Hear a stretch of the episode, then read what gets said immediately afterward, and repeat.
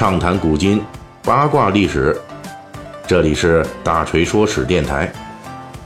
我们的其他专辑也欢迎您的关注。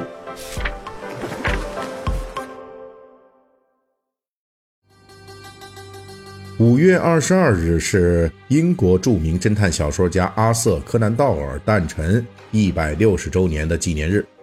大家非常熟悉的，可以说是闻名世界的侦探小说史上的著名形象夏洛克·福尔摩斯，就出自柯南道尔的笔下。在这么个日子里啊，我们跟大家讲述这位福尔摩斯之父的故事。我们将重点介绍隐藏在大侦探福尔摩斯背后的那些人。毫不夸张地说，正是这些人的努力，才托起了福尔摩斯这位侦探小说史上的经典人物。一八五九年五月二十二日，柯南道尔出生于英国苏格兰的爱丁堡。他的父亲查尔斯·道尔是建筑部门的公务员。柯南道尔是查尔斯家的十个孩子中的一个。他父亲呢，曾经希望他成为一个数学家，啊，不过这个仅仅是停留在希望层面。少年时候的柯南道尔就表现出了良好的写作天赋，无论是小说还是诗歌。他都有所涉及，不过在母亲的建议下，他还是选择进入当时的爱丁堡大学医学院就读。原因很简单，那时候当医生啊，既有面子，而且呢还能赚钱。爱丁堡大学在柯南道尔入学读书的那一年，已经快到建校三百周年了。这所大学非常有名，他当时最出名的校友说出来，大家也都认识啊，这就是进化论的创始人达尔文。部分因为达尔文的缘故，爱丁堡大学集中了众多的医学教学的能人，是当时著名的医学领域的高等学府。正是在这所大学里边，柯南道尔认识了一位教师，而这位教师呢，对未来的大侦探福尔摩斯带来了重大的影响。这位教师叫做约瑟夫·贝尔。这位教师的授课方法和诊病方式，给柯南道尔带来了极大的冲击。贝尔博士是怎么看病的呢？他只需要简单的观察一下，就能迅速推断出病人的行为和衣着等细节，推断出这个人的职业是什么，籍贯是哪里，甚至还能推断出他从什么地方赶来爱丁堡的。啊，这哪是一个医生啊，就是基本感觉是一个刑警。比如一个患者进屋后，要是没摘帽子，贝尔博士呢就准确的判断出这个人是刚退役不久的军人。因为当时只有军队的人没有进屋脱帽的习惯。后来，柯南道尔自己曾经这样评价隐藏于福尔摩斯身后的贝尔，他是这样说的：“我常常想到我的老师贝尔博士，他的古怪的主意、诡秘的计策令人印象深刻。如果他是一名侦探的话，他可能能把侦探这个职业变成一项精确的科学。”与此同时，柯南道尔的另一个爱好。也为未来的福尔摩斯准备了另外两位强援，这就是美国作家艾伦坡以及法国作家埃米尔·加布里奥。艾伦坡笔下的大侦探杜宾和埃米尔·加布里奥笔下的侦探勒考克，对柯南道尔日后创作福尔摩斯产生了重大影响。柯南道尔后来回忆说啊，大侦探杜宾是他少年时候心目中的英雄。而加布里奥创作的环环相扣的情节，则令他印象深刻。当然了，大侦探福尔摩斯诞生呢，并成长成为传奇的故事中，我们更要感谢的还是柯南道尔本人。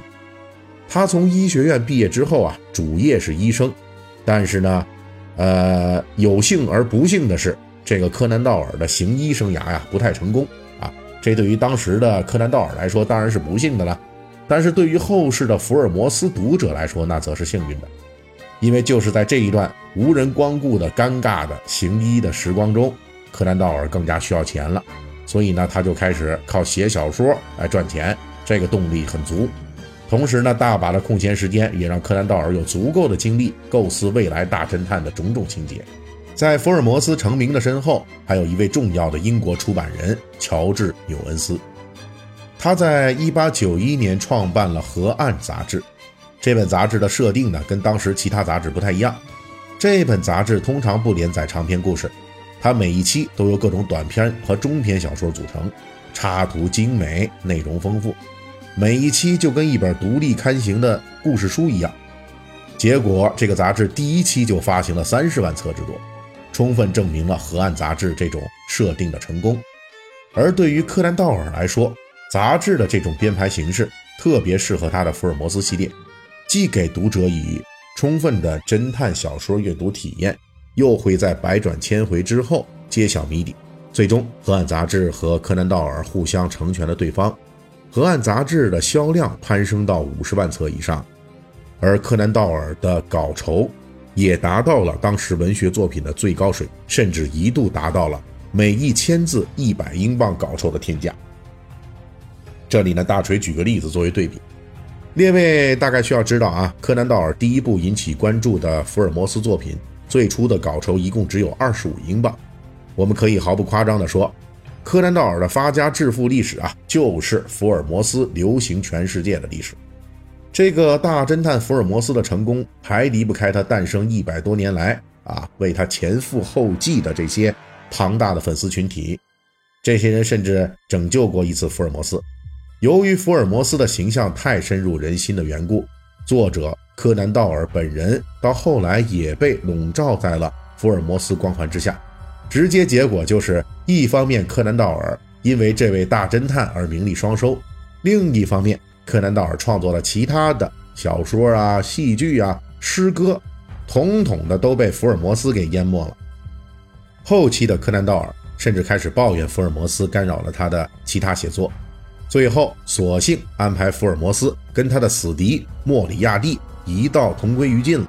在小说里干掉福尔摩斯的结果呢，就是捅了马蜂窝了啊！始料未及的就是这福尔摩斯的这些粉丝们可不干了。直接就连累了《河岸》杂志发行量，当时就来了一个大跳水。最后呢，逼得柯南道尔没办法，还得继续写同类的题材作品，专门安排福尔摩斯死里逃生，成功归来，这才对付过去这一股福尔摩斯粉丝的抗议风潮。这就是柯南道尔和他的福尔摩斯的故事。在一百多年后的今天，我们还会想起这些令人津津乐道的段子。本期大锤就跟您聊到这儿，喜欢听您可以给我打个赏。